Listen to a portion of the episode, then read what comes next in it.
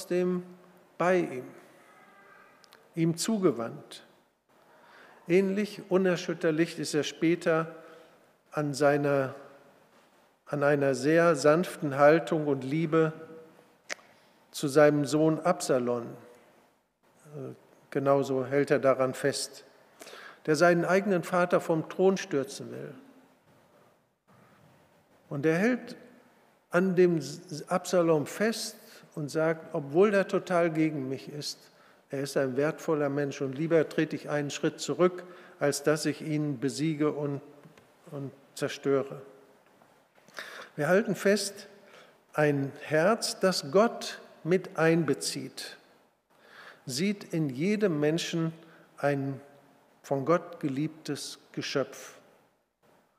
Und gerade in den kaputten, in den feindseligen Menschen, von Gott geliebte Menschen.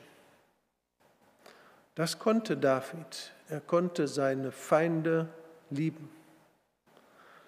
Und er konnte Menschen lieben, die behindert waren, die krank waren.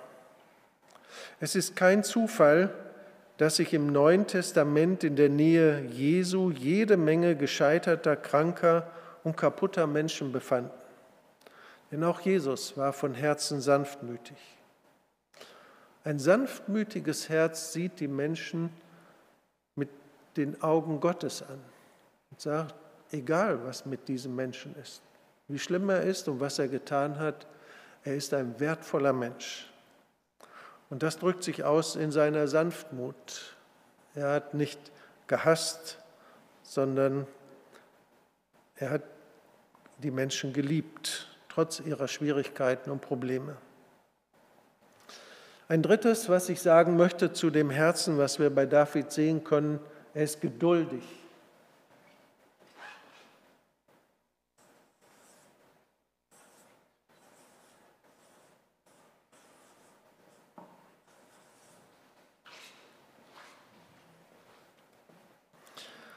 David war zum König über Israel berufen worden. Aber zunächst sah das ganz anders aus. David musste jahrelang auf der Flucht sein, weil Saul entschlossen war, ihn umzubringen. Aber er widerstand jedes Mal der Versuchung. Er wusste ganz genau, dass es nicht Gottes Wille sein konnte, dass er durch einen gewaltsamen Putsch an die Macht kam. Und so hat er geduldig gewartet, bis Gott ihm das schenkte, was ihm bei seiner Salbung versprochen worden war. Es war ja wie eine Verheißung.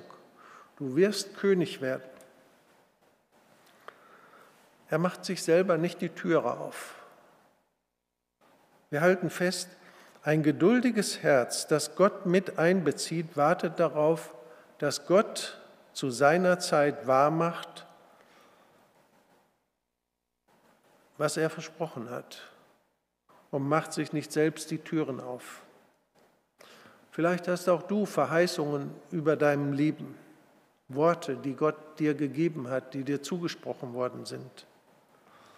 Rechne damit, dass Gott die Verheißungen erfüllt, aber warte geduldig, bis Gottes Stunde da ist.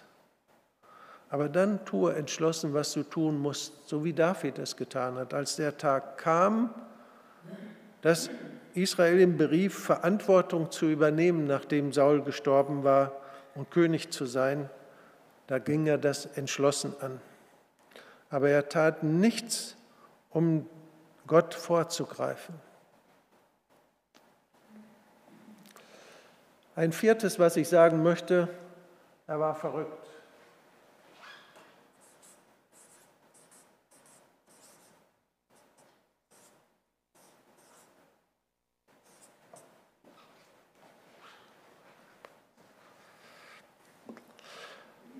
Und zwar verrückt nach Liebe zu Gott. Er war so verrückt, der David, dass er sich regelrecht zum Affen machte, als die Bundeslade nach Jerusalem überführt wurde. Jerusalem war die Stadt, die David zur Hauptstadt gemacht hatte, wo er seinen Palast gebaut hatte. Und als dann das organisiert wurde, dass die Bundeslade in diese Stadt gebracht wurde, das war für David nicht nur eine Formalie, das musste jetzt halt so sein, sondern die Bundeslade ist das Zeichen der Gegenwart Gottes. Und wir können in dieser Geschichte sehen, dass David wollte, dass Gott mitten in seinem Regierungspalast ist, ganz nah dran. Ja, dass Gott das Zentrum der Hauptstadt und damit des Landes ist. Er hatte das veranlasst, denn er wusste, Gott ist die wichtigste Person in ganz Israel und er muss ins Zentrum. Gott muss in der Mitte sein. Und als das äußerlich sichtbar dargestellt wurde, dadurch, dass die Bundeslade, das Zeichen der Gegenwart Gottes, in die Stadt gebracht wurde, da war ihm alles andere egal. Das war das Größte, was er machen konnte als König, Gott ins Zentrum zu bringen. Und dann tanzte er entfesselt vor dieser Kiste her. Seine Frau lachte ihn aus und verspottete ihn. Und er tanzte entfesselt aus Begeisterung über Gott. Er ließ seinen Gefühlen der Freude freien Lauf. Ich habe manchmal so gedacht, wenn Menschen sagen, Gott, sei du das Zentrum meines Lebens, sei du in der Mitte, dann äh, da habe ich auch schon so viel Begeisterung erlebt und das erinnert mich immer an diese Geschichte oder diese Geschichte erinnert mich an Bekehrungen, wo Menschen wirklich sagen, lass uns Gott wieder ins Zentrum rücken. Und Jesus soll im Zentrum sein. Und äh, ihm war es ganz egal, was andere dabei dachten, als er anfing zu tanzen und zu feiern. Ich gebe zu, dass mich manchmal charismatische Gottesdienste auch etwas befremden, aber unsere manchmal steife Art, Lieder zu singen, Jesus sei das Zentrum, oder wie auch immer das Höchste meines Lebens ist, das passt eigentlich nicht dazu, zu dem, was wir singen.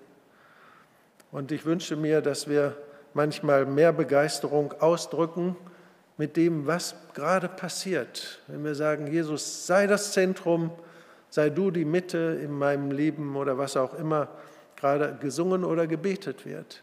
Kann uns das noch bewegen? Machen wir uns deswegen vielleicht auch manchmal verrückt. Wir halten fest, ein Herz, das Gott liebt, spielt schon mal verrückt aus Freude darüber, was Gott getan hat und gerade tut. Vielleicht ist verrückt auch der falsche Ausdruck. Aber ich verbinde damit, David hatte ein Herz, das Gott über alles liebte und das die äh, wie sagt man, das Benimm hinten dran stellte und sagte, Gott, ich freue mich, dass du im Mittelpunkt bist. David hatte auch ein schwaches Herz.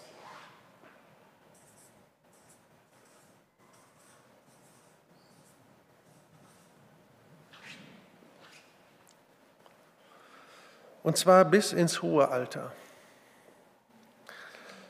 Der Tiefpunkt seines Lebens erwischte ihn, als er auf dem Höhepunkt seines Lebens war. Vielleicht kein Zufall. Jedenfalls war eigentlich alles in trockenen Tüchern. Israel hatte viele Feinde und viele Bedränger, als David König wurde. Und dann hatte David viele Kämpfe, viele Dinge organisiert. Und es war sozusagen alles gut eingetütet. Seine Soldaten waren dabei, sein Reich zu vergrößern und zu verteidigen, zu sichern. Er selbst musste gar nicht mehr mit. Und als die größte Tageshitze vorbei war und er zu Hause auf seinem Palast unterwegs war, auf dem Dach seines Palastes den Sonnenuntergang beobachtete, sah er Bathseba, eine wunderschöne Frau, und dann ging alles ganz schnell. Er schlief mit ihr Sie erwartete ein Kind, er brachte ihren Ehemann um, um alles zu vertuschen. Und man steht davor und sagt, ein Mann, der verrückt ist nach Gott, der mutig ist, der geduldig ist, der sanftmütig ist. Was ist nur mit dem Herzen dieses Mannes los? Ein Gottesmann und dann so etwas, ein Psalmdichter und dann ein Mörder, ein Ehebrecher. Eiskalt geplanter Mord. Und dann kommt Nathan, der Prophet, und er erzählt David die Geschichte des reichen Mannes, der das Lämmchen des armen Mannes stiehlt und seinen Gästen serviert. Und David spricht aus der Emotion heraus ein Todesurteil über den reichen Mann und Nathan sagt, du bist der Mann. Und David erkennt seine Schuld und ist sofort zur Umkehr und Reue fähig. Und die Vergebung, die er erlebte, heilte schlimme Verletzungen in seinem Herzen und er konnte wieder aufatmen und fröhlich leben. Und sein Herz, das in dieser Zeit richtig hart geworden war, wurde wieder offen und weit für Gott. Wir halten fest, ein Herz, das Gott mit einbezieht, macht auch immer noch Fehler und sogar ganz schlimme, unfassbare Sünden. Aber es ist mit Gottes Hilfe zur Umkehr fähig.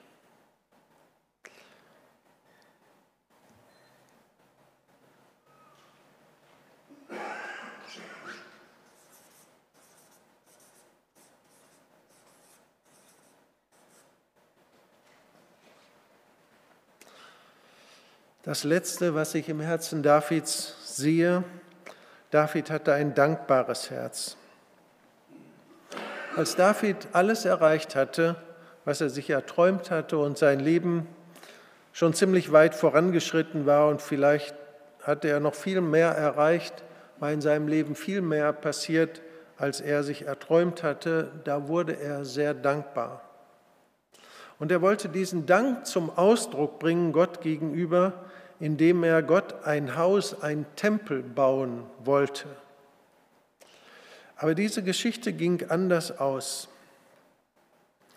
Wir halten fest, ein Herz, das Gott mit einbezieht, wird sehr dankbar und bleibt dabei für Gott ansprechbar. Und wie schön ist es, wenn wir in unserem Leben, im Laufe unseres Lebens immer dankbarer werden und sagen, Gott, ich möchte dir ein Haus bauen, hier wo ich bin, dass du hier wohnen kannst, dass du beständig hier bist. Dankbar werden, weil wir einen wunderbaren Gott haben, der treu zu uns steht. Gott sieht das Herz an. David hatte ein mutiges Herz. Mit Gottes Hilfe stellte er sich den Herausforderungen seines Lebens, den Feinden Gottes. David hatte ein sanftes Herz, das nicht gleich zurückschlug, sondern mit Gottes Augen auf die Menschen sah. David hatte ein geduldiges Herz und er konnte auf Gottes Stunde warten. David hatte ein verrücktes Herz, das verrückt war vor Liebe zu Gott und er konnte sich richtig an seinem Gott freuen und tanzen. David hatte ein schwaches Herz, er war immer noch fähig zu sündigen und Vergebung zu empfangen. Und David hatte ein dankbares Herz, weil er Gottes Treue erlebte. Ich weiß nicht, wenn du in dein Herz schaust, was du da erkennst, was du da so siehst darin. Ich wünsche uns allen ein Herz, wie es von David gesagt wurde, dass Gott gefällt. Viel mehr als alle Äußerlichkeiten, die letztlich unwichtig sind. Der Herr will es euch schenken. Bete darum, dass er dein Herz so formt, dass es ihm gefällt, dass darin etwas wächst. Und ich weiß nicht, welches dieser Stichworte dich berührt, wo du sagst, ja, ich möchte gerne auch verrückter werden, aus Liebe zu Gott oder ich möchte auch in Schwachheit Gottes Hilfe und Vergebung erfahren. Da, wo ich schuldig und sündig werde und versuchlich bin, Wenn du ein Herz hast, das Gott gefällt, dann hast du das Schönste, was es gibt auf dieser Welt. Ich möchte euch einladen, öffne dein Herz für Gott und lass dich von ihm verändern. Amen.